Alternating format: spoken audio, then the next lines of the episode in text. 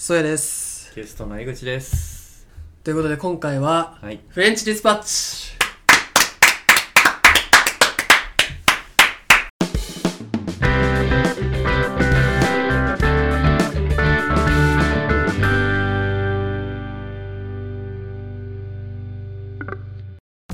えー、この番組は、はい。えー雑談雑学などこれあのキャプションに書いてあるんですけど、別に雑談雑学を話す番組ではないですあはい。前回みたいにね。申し訳ないです そんなあの教養はねちょっとないんですけど、うん。雑談雑学の雑を取って雑レディオと称している雑ポッドキャストでございうん。ます、うん。ポジティブだね。そうです雑を。まあそれを目指したいんですけど、まあはい雑談雑学もきっとお届けしてるんでまああながち間違いではない。と 許してください。ということで今回はウェス・アンダーソンの最新作ということで確か10作目とか。そうですね。フレンチディスパッチでございます。いやこれはね楽しみにしてる人も。多いんじゃないですか、いやー。もうなんかうん一言でじゃ一言で。おしゃれ。おしゃれですよこれは。もうなんか、おしゃれ映画といったらねうん。ウェス・アンダーソンみたいうん。もうね。な感じはありますから。このうん。映画のポスター。を。家に飾りたい。ええそのぐらいなるほど。俺はだいぶハマりましたね。はまはまりました、はい。あの結構よかったです。バッチリ。ハマってますそうやっぱウェス・アンダーソン初見じゃないですか。そうですね。の人のやっぱこう感想みたいなの聞きたかった。なるほど。僕も、いやもうはい、全部見たくなりました。そうなんですよ。特にはい。あのえっ、となんだっけ。女の人。えっ、と女の人。レア・セドゥさん。レアセルさんはい。女優さんね。はいとはい。このウェス・アンダーソンさんがうん。タッグ組んでる作品が何作かだと。うーんそうん。なんかそれで一番なんかゆるそうだったのが、うん。あのプラダのキャンディーっていうラインがあってうんそうんの CM 作品を、うん。あのまあ、ウェス・アンダーソンさんが作ってる。ってそうなんですよ。聞いたので、でサンダーソンさんはちょくちょくいろんなねうん。ブランドとコラボして映像も撮ってるんですけどそれもめちゃくちゃいいんで。やばいよマジで。俺だからそれはさっと見れるなと思って、うんうん。YouTube で調べてみたんですけど。うん。あれ見た？確か H&M とのやつなんだけど。ああはいはいはいはいはいはい。見てはないけどあみあのリアルで見た気がする。あリアルで見たうんうんうん。のすの YouTube であるんですけどう H&M さんとのやつがそれめっちゃいいんで貼っときます。んプラダも貼っときます。マジいいよ。超おもろいし。はい。なんかおしおしゃれかつ面白いみたいな。そうそうそうそ感じですよね。なんかそれをそういう なんかあのう、うん、初見のね最強なの感想です。最強なの最強なの。うん。あの語彙が薄いですけど 俺はもうすぐ見たい。もう他の作品をすぐ見たいってなった。なんか、はい。映画を見た後にうん。なんか俺 Google カレンダーのあのメメモ機能あるじゃないですか。メモっていうかそのうん。えっと予定うんの下にメモ入れられるじゃないですか。はい。あそこにうん。メモしててはい。感想みたいなの簡単にね。え。ー、でそれによると、じゃあその前にこの映画のあらすじをちょっと読みたいと思います。フィルマークスに書いてるやつを。えっと物語の舞台は20世紀フランスの架空の町にあるフレンチディスパッチ誌の編集部。米国新聞社の支社が発行する雑誌でアメリカ生まれの名物編集長が集めた一癖も二癖もある才能豊かな記者たちが活躍。国際問題からアートファッションから美食に至るまで深く切り込んだ唯一無二の記事で人気を獲得している。ところが編集長が仕事中に心臓麻痺で急死彼の遺言によって廃刊が決まる。果たして何が飛び出すかわからない編集長の追悼号にして最終号の思いがけないほどおかしく思いがけないほど泣けるその全貌とは。というお話です。はいでオムニオムニバスというかうん3本の4本か。うん、そうだね。3本の、まあ、物語と1本のなんかなんだろうエピローグ的なはい。やつからな成り立ってますね。成り立ってる映画です。といやもいうちょっとすごいよなマジで。本当に。すごいんすよ。いや良かったですね。どうですか？創薬的な感想は先先にいいですか？うちょ感想にも層があるね。視点があるというかんなるほど。どどこから話せばいいかわからないけどうーん俺はやっぱウェス・アンダーソンを期待していってたんですよ。ああなるほど。この映画に。うん。なんだけどこの映画自体もやっぱりそのウェス・アンダーソンをふるいにかける作品だと思ったあのお前はウェス・アンダーソンが好きか好きじゃないかっていう作品だと思って、そううん、ぶっちゃけね面白くないって思う人は面白くないって思っちゃうと思う。うんこの映画を。だけどやっぱ俺はウェス・アンダーソンが好きだからよしって言って劇場に出ました。ね そうはい。なんか気持ちいい感じ。ふうみたいなウェス・アンダーソンでしたっていう感じで出ましたね。えーでもさはい。ウェス・アンダーソン作品ってあんなにさうん。なんか俺象徴的っていうかその印象に残ったのがうん。まあその、まあ、セットの作りというか、うん。うん。セットのななんていうんだろうまあなんかこうおしゃれさ。そうあの大規模かつおしゃれみたいな。うん。うん。まあまとあうんまあ編集のワーはい。クの多彩さ。はいはいはいはい。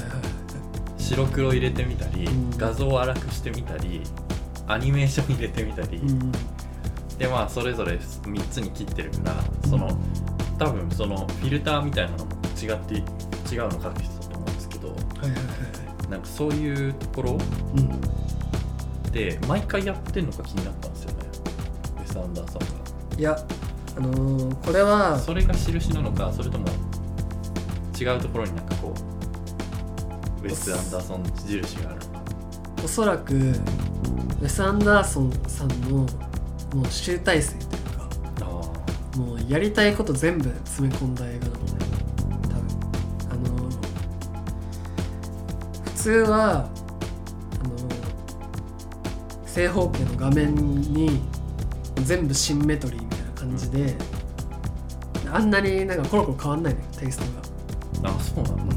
この映画めっちゃコロコロ変わるんだけど、もう一貫してんのね。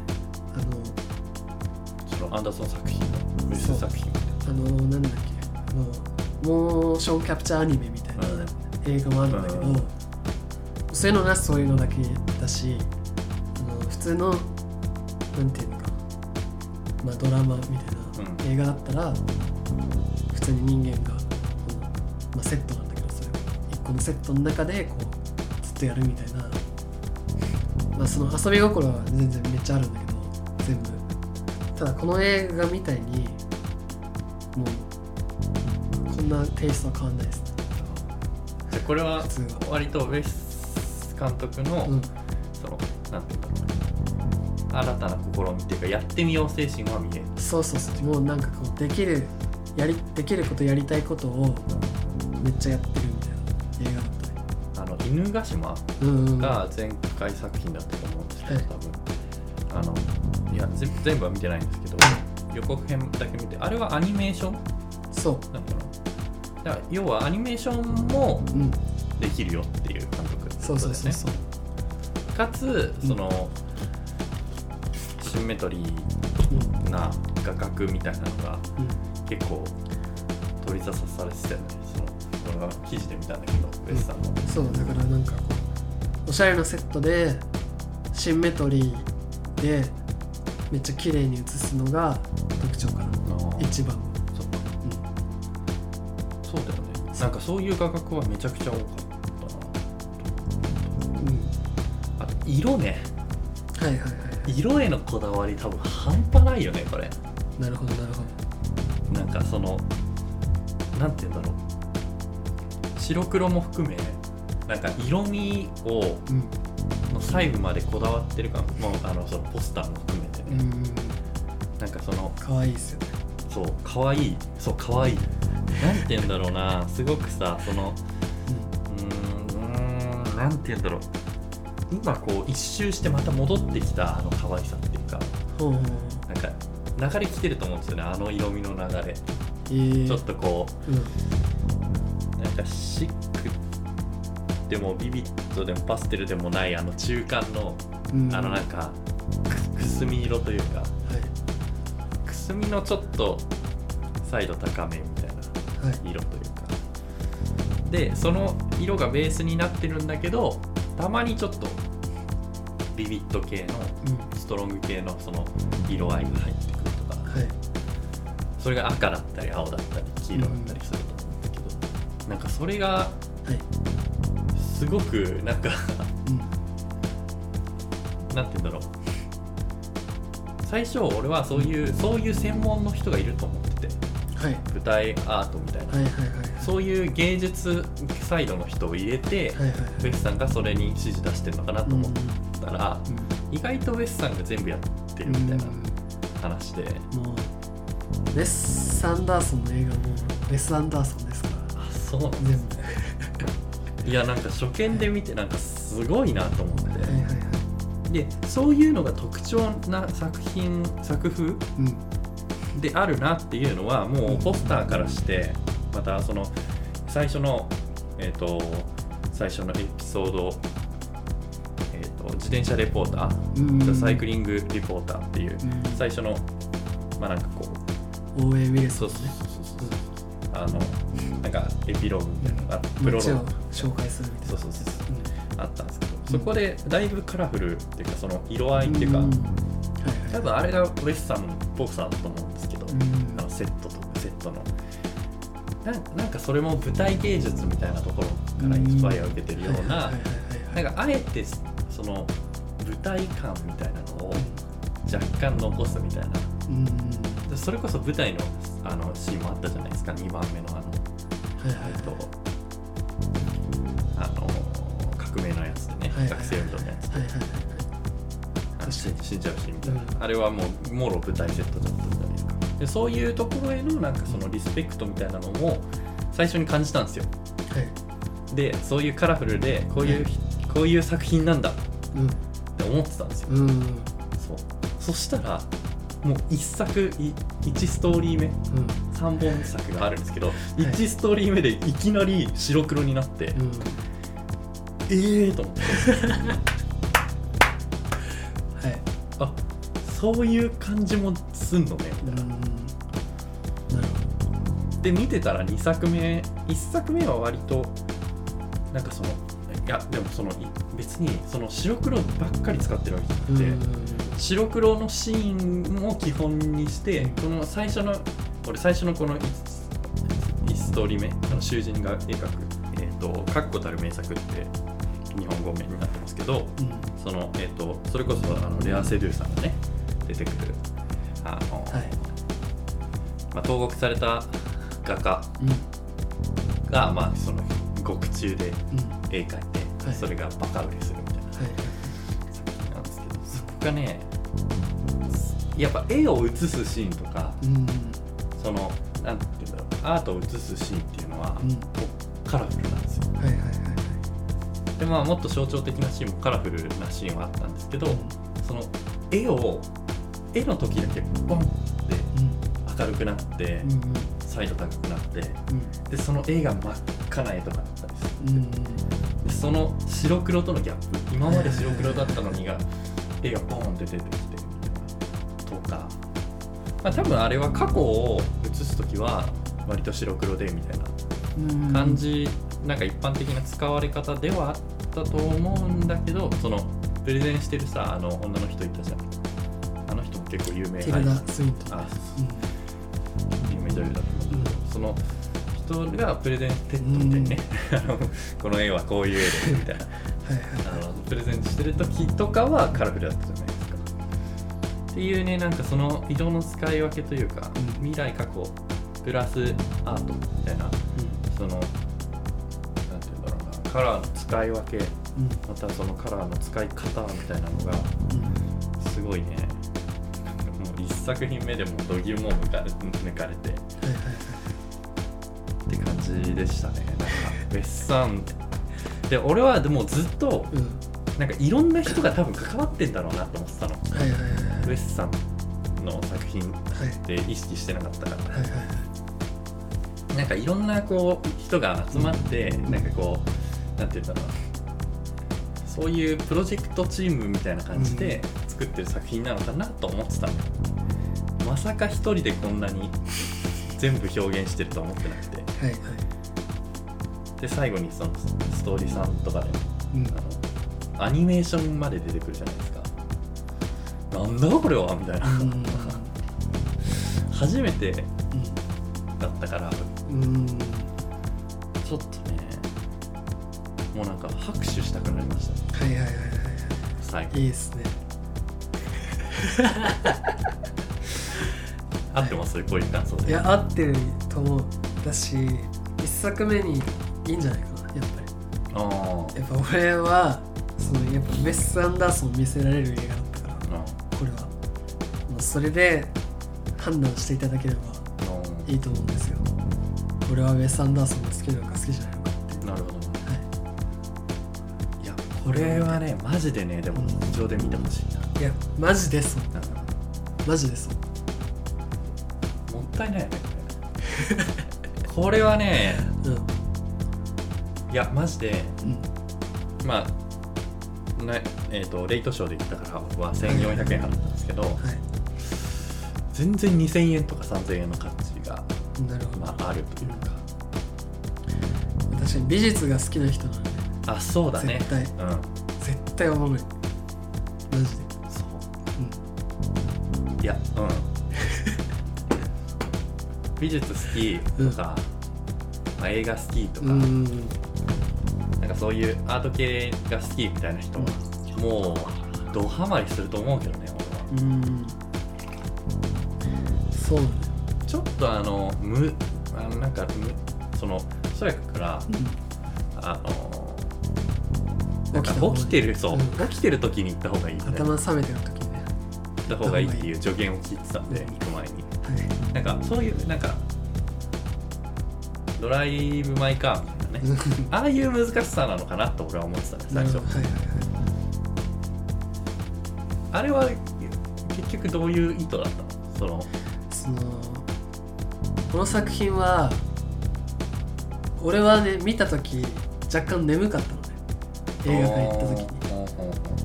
にであのー字幕で見たらよよりなんだけど、うん。あのーもう情報量が半端ないのこの映画は。だから字幕読んで交通整理しようとすると めちゃくちゃむずいのめちゃくちゃわかる。この映画は、字幕もめっちゃ早いしね、うん、めっちゃ喋るしうん。登場人物。あのウェス・アンダーソンってめっちゃ早口なんですよ。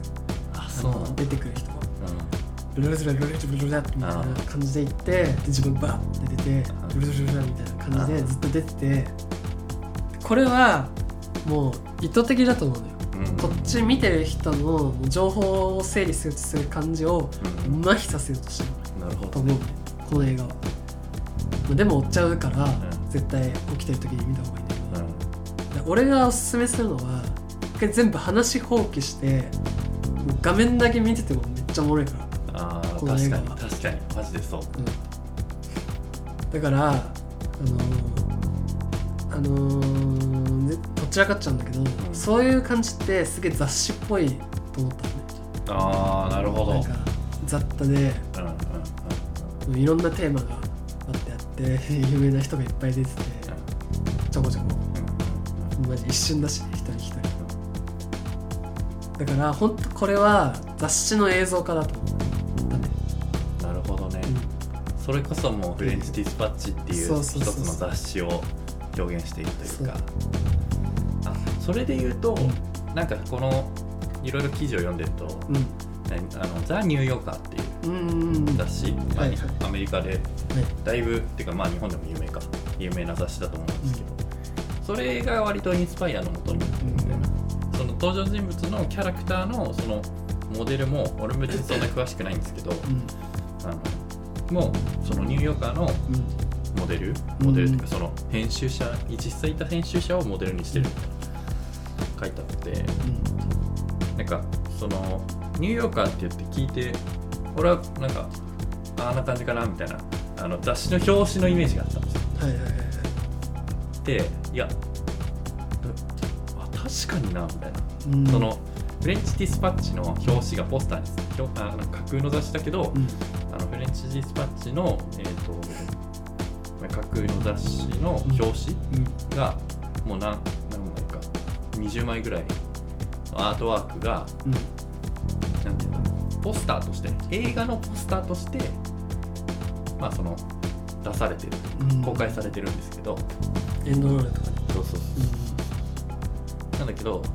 それ一枚一枚が割と確かに確かに言われてみればニューヨーカーのうん。ザ・ニューヨーカーの雑誌の表紙のなんかこう同じテイストというかうんうんを感じてうんなんかそのその俺が読んだ記事には書いてあったんだけど、んそのニューヨーカーのザ・ニューヨーカーの、うん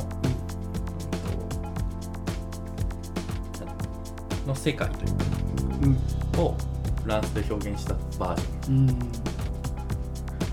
なるほどなと思って、なんかその雑誌好きみたいな人たちもだいぶこうなんて言うんだろう。な参考になるというか。本をあの雑誌を読む上でも参考になるし。それこそだって雑誌を作ろうとしてるみたいな。そうですね。作りたいんですけど。ですかね。いや俺はだからそのあらすじを見てうん。だいぶモチベーション高くいったんですけど、はいはいはい。それを裏切らなかったというか、はいはいはい。それでもっと得られるものがうん。あったいい作品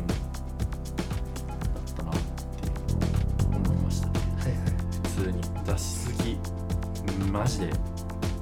マジでおすすめ俺もこれ本当に今年マジトップレベルに期待してる映画だったんですけどいや面白かったですね。うん。普通に。今年でもだいぶなんかこの始まってから今年始まってから、まあ、ノーウェイホームもそうだし、うん。ゴーストバスターズも出たじゃないですか。はい。でそれこそ明日かな？明後日かな？公開のあのうん。えっとウエストサイドストーリーはい。とか、まあ、ハウス・オブ・グッチもなのかな？うんはい。なんかそのちょっとなんか粒揃いというか。なんかそのだいぶうん。なんかなんて言うんだろうな。アカデミー賞にノミネートされそうなうん作品がボコボコボコボコ新年入って出てるなっていうはい印象がないですか？いやそれはやっぱね映画に注目し始めたからね。うーん多分いっぱい出てんだよ毎年、多分、そうなんだ日中日中じゃねえよその知らないうちに出てたんだよ。なるほどね。見てこ見てきたいね。全部。いや本当にね創薬のおかげでで あの映画というものがこうより身近になったというか、だからねあのこのお聞きの方もねこの紹介された作品から見てみるみたいな 感じでもなんかすごいいいと思いますね。でここで共有しましょうよ皆さん。確かに。感想を。俺はでもこのウェス・アンダーソンの作品はあんま好きじゃなかったなみたいなうん。意見も多分あるうん。うん。ねちょっとよくわかった。みたいはいはいはい。なここでもねわよくわかるようになればうん。逆に面白いのかもしれないし。うんでそのよくお分かんなさが面白いのかもしれないですね。そのうんうん。あの言ってたじゃないですか。この間のなんかなんだっけな。置いてきぼり感みたいな。はいはいはいな何て言ってたんでしたっけ燃えよ剣か。思えよか。いい置いてきぼり感を感じれた人も逆にそれもそれでなんか一個面白いうんものだったのかなと思う俺も今回の作品はいい置いてきぼり感だったうんかな。うん。なるほどなるほ作品のテイストだけは好みだったからうん。いろいろ調べてみたらニューヨーカーとのつながりとかあのウエスさんのそのアートワークとかレア・セルーさんのねはい。また好きな女優さんが増えてしまいました。なるほもうなんか洋画を見るたびになんか好きな女優さんができるどいや本当ですよ。本当にね。キレがないんですよ。いやー。見れば見るほど本当に。よくない。あのグランドブタペストホテル。はいはいはい。大好きなんで。あそうなんだグランドブタペストホテルとあとあのあれですよねダージリン急行うん、うん、とかもですよね。そう有名なので。絶対見ます。そのグランドブタペストホテルがね多分一番なんて大衆的というかあそうなんだ。だと思うんだよね。まだ全部見えてるわけじゃないんでわかんないですけど。めっちゃ面白いんだよね。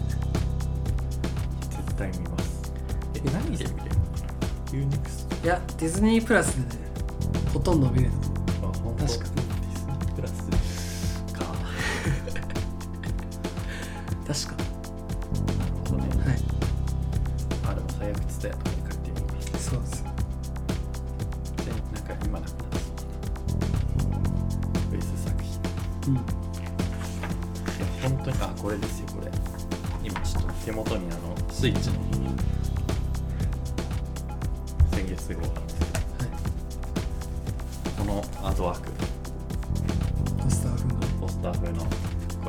紙風か。